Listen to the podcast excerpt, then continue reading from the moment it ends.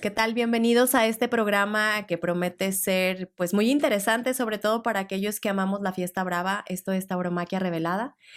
Y pues estoy muy contenta, mi nombre es Luyanos, porque tenemos un padrino que nos ha ido acompañando a lo largo de Titan Sports y se trata de Isaac Fonseca, uno de los toreros que a título personal más estimo, pero también que estima muchísima gente. Isaac, pues bienvenido. Lu, muchísimas gracias, qué privilegio pues poder ser el padrino, ¿no? De, de este nuevo programa y, y, sobre todo estar aquí en Titan Sport porque, pues bueno, ya me han hecho algunas entrevistas, ya tengo cariño y agradecer desde aquí, ¿no? A los espacios que me han dado y pues este privilegio. Pues muy contentos de tenerte porque hemos visto como facetas de Isaac Fonseca, pero hay que conocer un poquito a fondo todos esos sueños, todo eso que trae Isaac Fonseca y que de repente la gente no conoce que es la parte humana. Yo encantadísimo. Vamos a, a, platicar un poquito de Isaac Fonseca de chiquito. Nos trasladamos a Morelia, Michoacán, tu tierra natal. Cuéntame un poquito cómo es tu entorno cuando eras pequeño. Pues bueno, de lo que yo recuerdo, pues te, te contaré eh, como algunas cositas eh, que es, pues me han marcado, ¿no? Tanto buenas como no tan buenas. Las buenas, pues el jugar ahí afuera de mi casa, ya sea al toro, ya sea al fútbol, eh, con los regaños de mi abuela, que no sé qué tenía mi abuela, eh, bueno, gracias a Dios vive, que siempre que pisábamos la, la calle ya nos quería meter. No sé por qué, si porque despertábamos a los vecinos o jugábamos fútbol, no lo sé, pero bueno, también era muy chistoso ver a mi abuela así. Eh, y otras, pues, como la separación de mis padres, eh, pues algunos momentos difíciles en la convivencia familiar. Y, digo esto porque pues no todo es eh, color de rosa, ¿no? Como, como luego queremos pintar las cosas, que eso es muy bonito, ¿no? Pero pues también hubo de esos momentos. Pero recuerdo mi infancia, a pesar de, de todo ello, pues muy, muy bonita y, y bueno, no sé si, si me harías esa pregunta de si volvería a mi infancia tal cual, pues no lo sé, pero ha sido muy bonita. Cuéntame un poquito, además de jugar fútbol y todo esto, ¿qué, qué era lo que más te gustaba hacer cuando eras pequeño? Me gustaba esperar a mi abuelo llegar cada fin de semana de, de trabajar porque él salía afuera y, y, yo estar emocionado porque cada que él venía en la cochera de mi casa, eh, una cochera pequeñita, pues eh, ahí jugaba al toro. Entonces lo que hacía era barrer las hojas del guayabo de, mi abuela, eh, simulando los monosabios en una plaza de toros. Regaba simulando el ruedo. esperaba que se secara y luego ya hacía yo como un festejo con mi capotito, mi muleta, y cada vez le decía a mi abuelo, ¿ahora dónde toreamos? No, pues en Guadalajara, no, pues en Arroyo. Entonces eso me emocionaba mucho porque estaba conviviendo con mi abuelo y además jugando al toro. ¿Siempre quisiste ser torero? Mm, desde pequeñito sí pensaba, pensaba en ello. Es que también de pequeño, pues, claro, existe ese momento cuando la gente te dice, ¿qué quieres ser de grande, no? Y yo recuerdo que, que, tampoco la gente me preguntaba mucho, mucho qué quería hacer, ¿no? Entonces digo esto porque pues por ende yo iba jugando al toro y era lo que más me gustaba. Entonces fue como ir fluyendo hacia, hacia querer ser torero, ¿no? Y, y hasta que luego pues ya se convirtió como en un hábito y, y ni siquiera lo pensé. ¿Tú crees que se nace torero o se hace torero? Yo creo que las dos porque se nace, porque pues tienes tú que tener pues ese, ese encanto, tienes que, que también, bueno, cada quien en lo que crea, ¿no? Pero yo creo en Dios y creo que estamos destinados para, para algo. Eh, y también se hace porque pues está claro que uno, uno tiene que ir aprendiendo la técnica, tiene que ir aprendiendo tantas cosas, a moldar su cuerpo, hasta el mismo hecho de torear sin toro, o sea, en, la, en las relaciones extrataurinas. Y no hablo del mundo, sino de las mismas este, taurinas, por decirlo así, pero que no suceden en el ruedo. Oye, y, y, esos primeros contactos que tienes, cuando ves por primera vez a, a, un animal, que si bien primero como aficionado, ya después de manera casi profesional, ¿no? Aunque estabas muy pequeño, pero ¿cómo fue ese primer contacto con el toro de Lidia? Pues fue maravilloso, porque lo que recuerdo pues fue eh, por la televisión en las corridas de toros, ¿no? Y ya cuando tuve la oportunidad y el privilegio de ir a una ganadería, pues fue maravilloso ver al, ganado eh, pues ahí en su, en su terreno, en su hábitat, por decirlo así. Cuando tuve la primera oportunidad de torear una becerrita, fue pues al lado de mi abuelo, él se puso atrás de mí y, y tampoco estaba chiquita, ¿no? Pero tampoco tan grande, entonces me impresionó mucho y de ahí sentir yo ese, esos pasos de la becerra, ese, no sé cómo se le, se le llame a, los sonidos que hace la vaca, el mmm, así cuando, cuando venía, pues eh, te impresiona, ¿no? Pero mm, no, no, impresiona mal, te impresiona a enamorarte, a gustarte. Y eso fue a mí lo que, lo que me enganchó. Ok.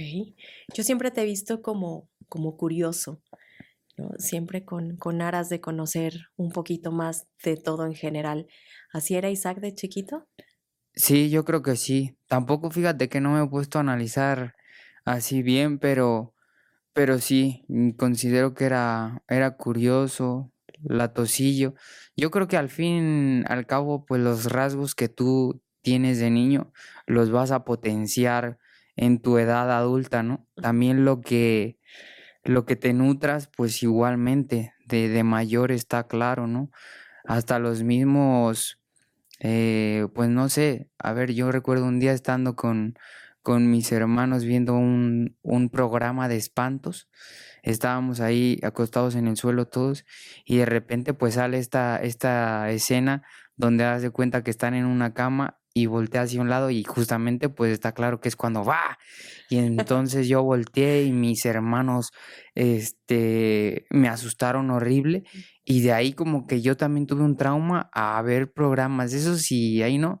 A lo que voy es de que lo que tú haces de niño repercute muchísimo en tu edad adulta. Sí, por supuesto. Bueno, entonces de terror nada. De terror nada, nada. Aunque luego soy fuerte porque un día en una hacienda como que sí me espantaron y, no hubo eh, opción a, la única de ser fuerte porque estaba con una persona nada más. Oye, y cuéntame, eh, ¿la escuela? ¿Cómo te iba en la escuela? La escuela bien, bien, no era un superdotado pero tampoco era el más burro de, del salón. Iba a cumplir nada más. O sea, tanto en mi primaria como secundaria, simplemente iba a cumplir porque lo que yo quería pues era llegar a la casa a jugar o cuando estaba entrenando pues a, entrenar, ¿no?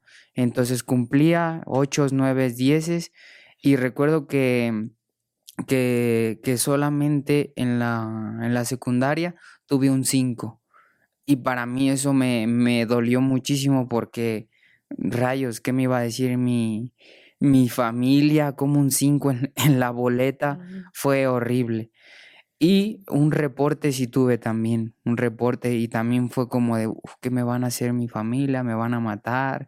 Lo que sea. Nada, llegué a la casa y mi abuelo se rió y me lo quería poner el reporte en un cuadro, así como sorprendido de que ah, Isaac Fonseca tuvo un reporte, ¿no? En la preparatoria igual cumplí, salí de promedio de 8.5, eh, no sé cómo lo hice, pero pues la, la terminé y hasta ahí me quedé. Ok, oye, y cuéntame, ¿en qué momento? Yo sé que primero muchos empiezan como juego, como un sueño, eh, no tan serio, pero ¿en qué momento, no sé si lo recuerdes, tomas la decisión de yo quiero ser torero? Sí, llega un momento en el que en el que no es por ti que tienes que decidir, ¿no? Sino es por el sistema. ¿A qué voy con esto? Pues está claro que en el momento que llega de decidir seguir estudiando, ahí es fuera de, ti, ¿no? Ya es el sistema el que te obliga a decidir. En ese caso, yo lo tenía claro. Eh, pero claro que hubo algunas dudas porque mi familia decía, pues bueno, es que también tienes que estudiar y pareciera que el común denominador de la sociedad te dice, tienes que estudiar porque es que, o sea, estudiar como que lo es todo en la vida.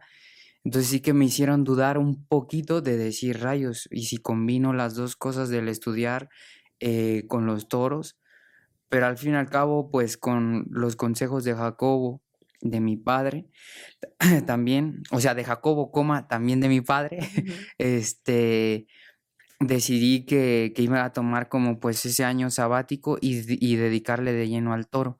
Pero bueno, ese año sabático todavía lo sigo teniendo hasta ahora. Oye, hablas y mencionas a Jacobo. Yo creo que es una de las de las piezas de tu rompecabezas en la vida y en el toro. Cuéntame un poquito cómo es ese primer encuentro con él y, qué te ha llevado a estar pues ya muchísimos, muchísimos años eh, como parte de, tu guía taurina y sí, Bien lo mencionas, ¿no? De taurina personal porque él ha influido muchísimo en, lo que soy, eh, en los dos sentidos. Eh, yo recuerdo conocerlo a eso del año 2009, eh, junto con mi abuelo, ¿no? Fue una historia muy bonita, nos encontramos en una calle por Morelia, yo un pistillo de, de chaparrito estaba y, bueno, lo sigo estando, pero, pero fue muy bonito ese encuentro y desde ahí a la semana de que lo conocí fui a la escuela taurina que él llevaba junto con otro matador de toros ahí en la Monumental de Morelia y desde ahí sigo con él, ¿no? Yo creo que pues son de esos, pues de esas historias, ¿no? De que se juntan y, yo espero que sea para, para el final de nuestras días, días, ¿no? Tanto de él como, como mío, que nuestra relación siga, porque considero a Jacobo pues un hombre fundamental para, para mi vida, ¿no? ¿Crees que él haya creído en ti incluso antes de que tú creyeras en ti como torero? Mm, eh, no lo dudo, eso está claro, porque yo inclusive pues hace un tiempo más cercano a esta fecha, pues yo todavía no creía en mí y decía rayos, pero si yo esto, esto, esto, y, Jacobo cree en mí, o sea, impresionante. Y sí, desde un principio él junto con mi abuelo, pues creyeron en, un potencial, ¿no? Que, que, pues bueno, espero que tenga Isaac Fonseca que tiene, eh, pero sin, e, sin, ellos pues está claro que, que pues quizá no hubiera logrado nada de lo poquito que he logrado. Pero vas labrando tu camino y, y ha costado trabajo, yo lo sé. muchos hemos seguido tu carrera desde mucho tiempo atrás. Cuéntame o cuéntale más bien a la afición, ¿qué tan difícil es llegar a ser torero? Es muy difícil, demasiado. Sabes, o sea, claro que me ha costado, pero también me siento un privilegiado porque me quedo luego pensando y a la misma gente le digo, es que gracias a, a mi Dios, que a mí se me han acomodado las cosas de una manera que no he parado. En un principio, claro que veía a todos debutar, pasar de, categoría, ¿no? Y yo decir, ¿y yo cuándo? Y hasta yo decirle a Jacobo, Jacobo, yo me estoy quedando. Y Jacobo, paciencia, paciencia. Eh, y luego ha pasado el tiempo y claro que todos los tiempos son perfectos. Pero regresando un poquito, rayos, pues yo he tenido un, este, eh, una fluidez, por decirlo así, maravillosa, ¿no? Mejor o peor, lo que sea, pero siempre he estado, gracias a Dios, avanzando. Y, y que pareciera que puede ser fácil, ¿no? Es lo que voy, pero para nada lo es. ¿Por qué? Pues porque si tienes que ponerte a pensar qué se necesita para ello, no, pues tienes que sacrificar muchas cosas, muchas cosas eh, personales, muchas cosas familiares, y sobre todo pues cosas que no vuelven, como lo es algo de tu niñez, como lo es algo de tu juventud, de tu también de, de tu adultez, ¿no?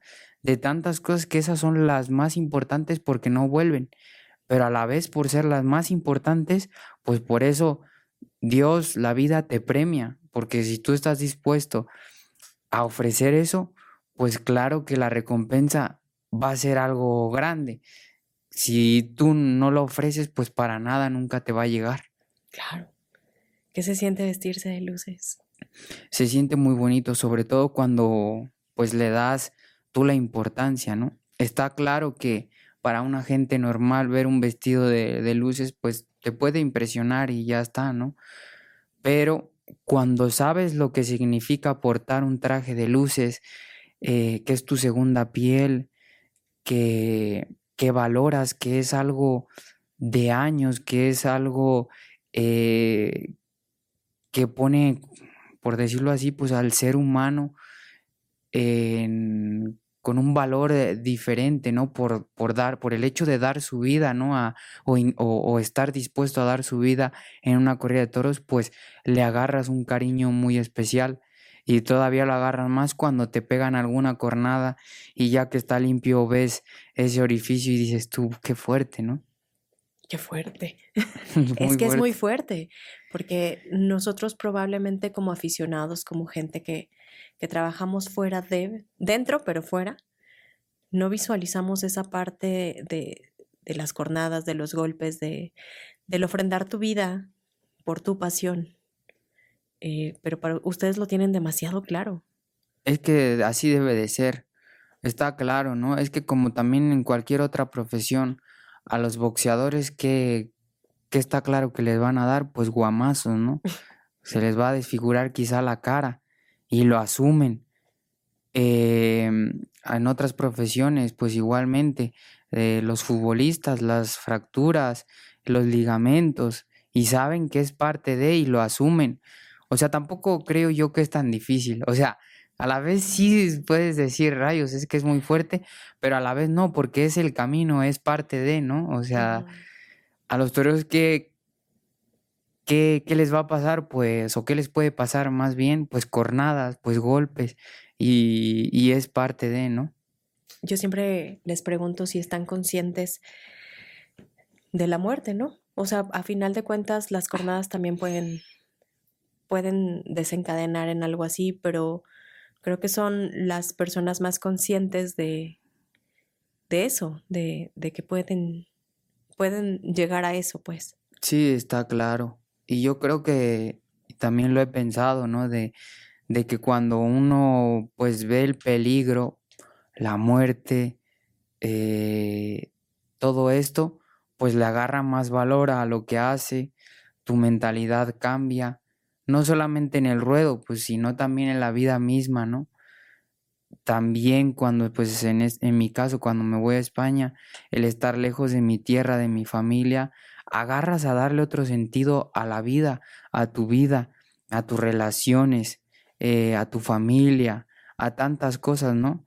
Entonces, pues eh, claro que, la muerte está, está presente, está ahí, pero también en el fondo, pues esto es lo que le da sentido a la tauromaquia, que es algo que, que está ahí, que en otras profesiones, claro que te puedes morir, pues en un choque, en un golpe, eh, en un paro cardíaco, pero no es tan común como decir, pues una bestia con unos pitones, pues que te puede romper la femoral en un instante, ¿no? Entonces es complicado, pero pues así es. Cuéntame, vamos a pasar a algo más amable. Eh, cuando te fuiste a España, estabas muy jovencito, eras novillero. ¿Qué llevaba esa maleta, aparte de ilusiones? ¿Con qué soñabas cuando te fuiste a España? Pues fíjate que casi, casi no soñaba.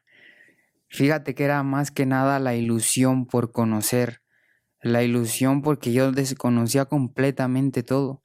Obviamente sabía algunas cosas de España, sabía que había certámenes para torear y que había un nivel extraordinario. Y yo decía, rayos, ¿qué voy a hacer allá yo? O sea, ¿seré capaz o no?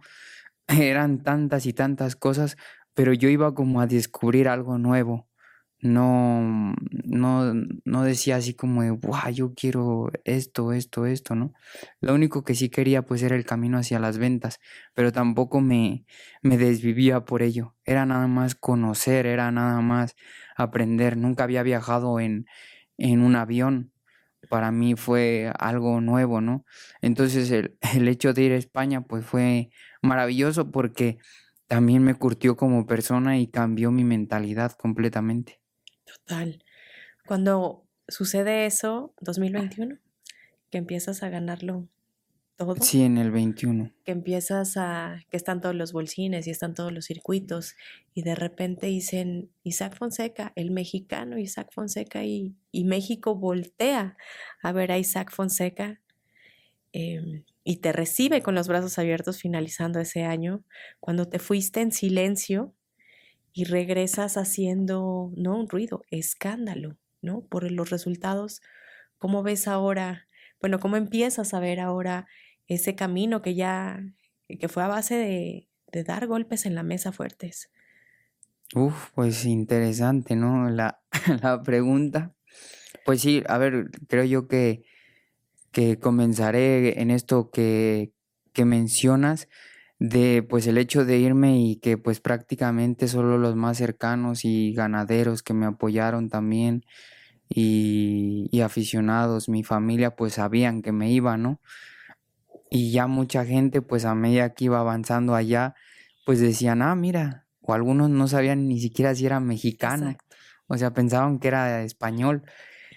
Y es maravilloso, ¿no? Cuando, cuando creas esa sorpresa, cuando mucha gente pues empieza a buscarte, decir, ah, o sea, ¿a poco has hecho todo, todo esto, no? Y es maravilloso. En el año 2022, cuando voy a las plazas de primera, también es, es maravilloso, ¿no? Que, que ahora ya televisadas, ya la gente más me sigue, ya se une este grupo, por decirlo así, fonsequista. Eh, cuando tomo la alternativa, igualmente sigue este boom. Pero fíjate que ahí comienza otra historia ¿Por qué? Porque ya es otra batalla, ya es otra guerra, pero ya venían como introducción que la gente pues ya conocía a Isaac Fonseca. Y entonces ahora comienza esta otra lucha en otro escalafón, donde ya son otras responsabilidades, eh, pero lo más bonito es que eh, han venido triunfos también. La Copa Chinel, Pamplona, en Francia, eh, mi temporada acá en México, que esta ha sido pues mi temporada, digamos, como completa. Claro. Triunfos, gracias a Dios. Entonces ahora me regreso a lo que te comentaba, que me considero afortunado porque siempre ha sido avanzando. Reitero, en mayor o menor medida, pero siempre ha sido así. Entonces es bonito, ¿no? De, de, de llegar un 30 de abril, me parece, a España del 2018 y ahora pues un, un día de febrero que, que, han cambiado las cosas, ¿no?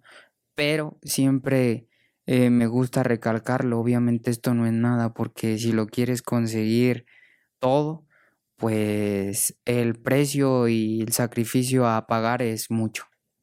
¿Dimensionas el cariño de la gente? Es maravilloso completamente es, es especial, es, es, es muy bonito que a lo largo de mi carrera siempre ha habido gente que hay de todo, ¿no? Hay de todo, de... Pero lo que, lo que tú más debes de, de, de sentir o recalcar es cuando, pues, el positivo, ¿Por qué? Pues porque eso es lo que, lo que te alimenta también a ti como, como persona y, y como torero. Y lo he tenido, ¿no? Aparte del apoyo, obviamente, y del cariño de mi familia. Oye, ¿y, y cómo viviste esa, esa alternativa en DAX? A mí me resultó increíble que gente de México viajara a Francia, Sí, gente de España fuera a Francia, había gente de todos lados queriendo ver la alternativa de Isaac Fonseca, pero ¿cómo la vivió Isaac Fonseca? sí, fue maravilloso. Pues su primero un calorón horrible, casi 40 grados, fue impresionante. En, en resumen, fue una tarde para nada fácil, fue complicada, ¿no? No todas las tardes, desgraciada o afortunadamente, pues son, son de gloria, son de alegría, pero sí que pues cada una de ellas le tienes que sacar lo positivo y de lo negativo también sacar positivo. En este caso, pues fue una tarde colorida, hubo petición de oreja, eh, una vuelta al ruedo, las peñas cantando el rey. Fue una tarde colorida, ¿no? en la cual pues ya iniciaba eh, pues una, una nueva meta a cumplir, un nuevo escalafón y ese era mi objetivo, ya estar en este escalafón. Eh, no corté nada, no hubo un triunfo para nada mayor, pero te reitero, pues hay que sacarle a cada una de las cosas lo que te ayude a mejorar. Una de las fechas más importantes para nosotros los mexicanos, los taurinos mexicanos, es el 5 de febrero. Em, las corridas de aniversario de la plaza más grande del mundo, la Plaza México, y uno lo dice muy, muy fácil, ¿no? La plaza más grande del mundo, pero estar ahí, pisar esa plaza para todos siempre es especial, siempre te deja algo. Como matador de toros, pisar esa plaza en fecha importante, em, pues ¿cómo, ¿cómo fue para ti? Pues debo decir que, que fue también muy especial, pero porque venía cargada de muchas cosas, ¿no? de, de, esos amparos animalistas, sí. Eh, incluso dos o tres días antes de, de, mi, de mi confirmación ese 4 de febrero, pues un nuevo amparo. Entonces, horas antes de decir, rayos, otra vez están... Sí, claro, la incertidumbre. Eh, sí, están eh, suspendidas las corridas de toros y es decir, ¿y ahora qué? O sea, sí o no. Entonces, claro que se vivió pues un desconcierto en, en todos, pero pues teníamos claro con mi equipo de que sea o no, tengo que estar preparado y tengo que estar ahí, ¿no? Gracias a Dios sí, sí se logró que se echaran para abajo pues ese amparo y pues se llegó la, la fecha y el día, ¿no? Igualmente no hubo, no fue una tarde de, de triunfo ni, eh, ni de orejas, eh, pero lo que viví esa tarde fue, fue maravilloso, ¿no? El hecho de llegar y, ver esa plaza repleta, de ponerme ahí en el, en el paseillo y escuchar ese olé de niño cuando veía las corridas de toros y ahora estar presente ahí fue como, como un sueño, como estar eh, en, un sueño, pero despierto, me explico, el sentir eso. El toro de mi confirmación cuando me fui a Puerta Gallola o, de rodillas en los medios, como sea, eh, hay unas imágenes extraordinarias, ¿no?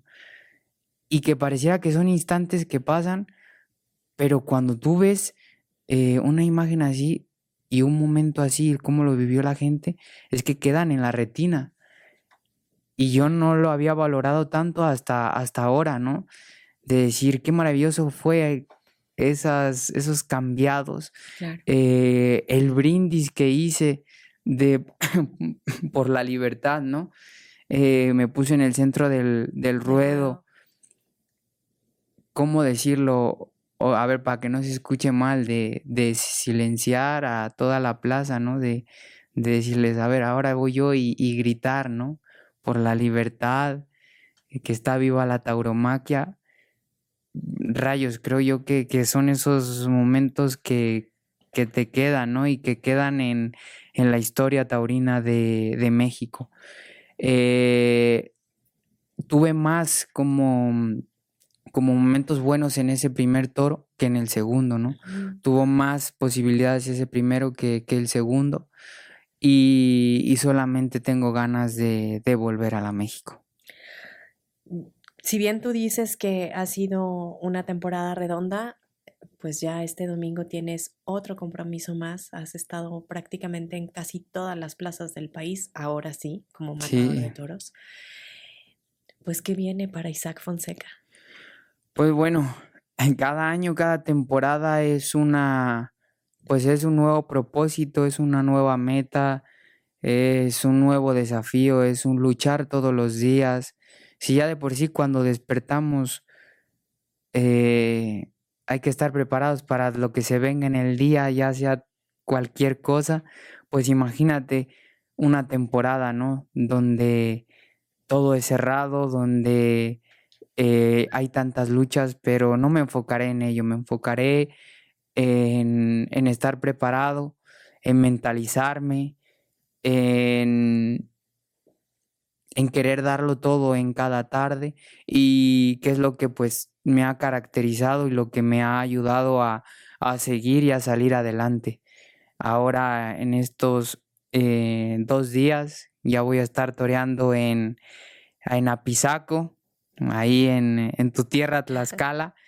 Eh, un cartel que me hace pues mucha ilusión porque somos toreros jóvenes, Diego San Román, Leo Valadez, una ganadería tlaxcalteca de la soledad, entonces van a tronar chispas, no van a salir. Después eh, ya es esta última recta de mi temporada aquí en México.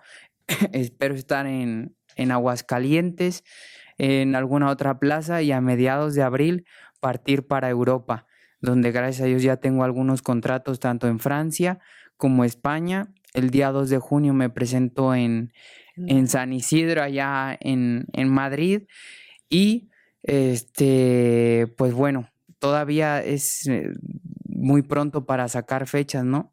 En agosto, septiembre es cuando pues hay más toros y, espero estar contratado en, en, algunas ferias.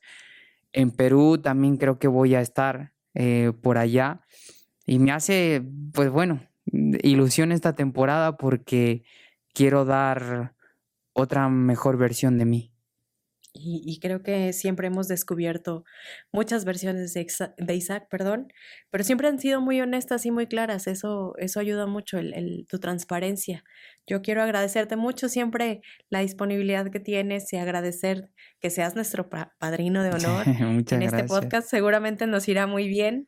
Y, y pues nada, muchísimas gracias Isaac, una vez más. De nada, ha sido un placer, muchas gracias y es un privilegio ser el padrino y que Dios nos bendiga. Que así sea. Muchísimas gracias y muchas gracias.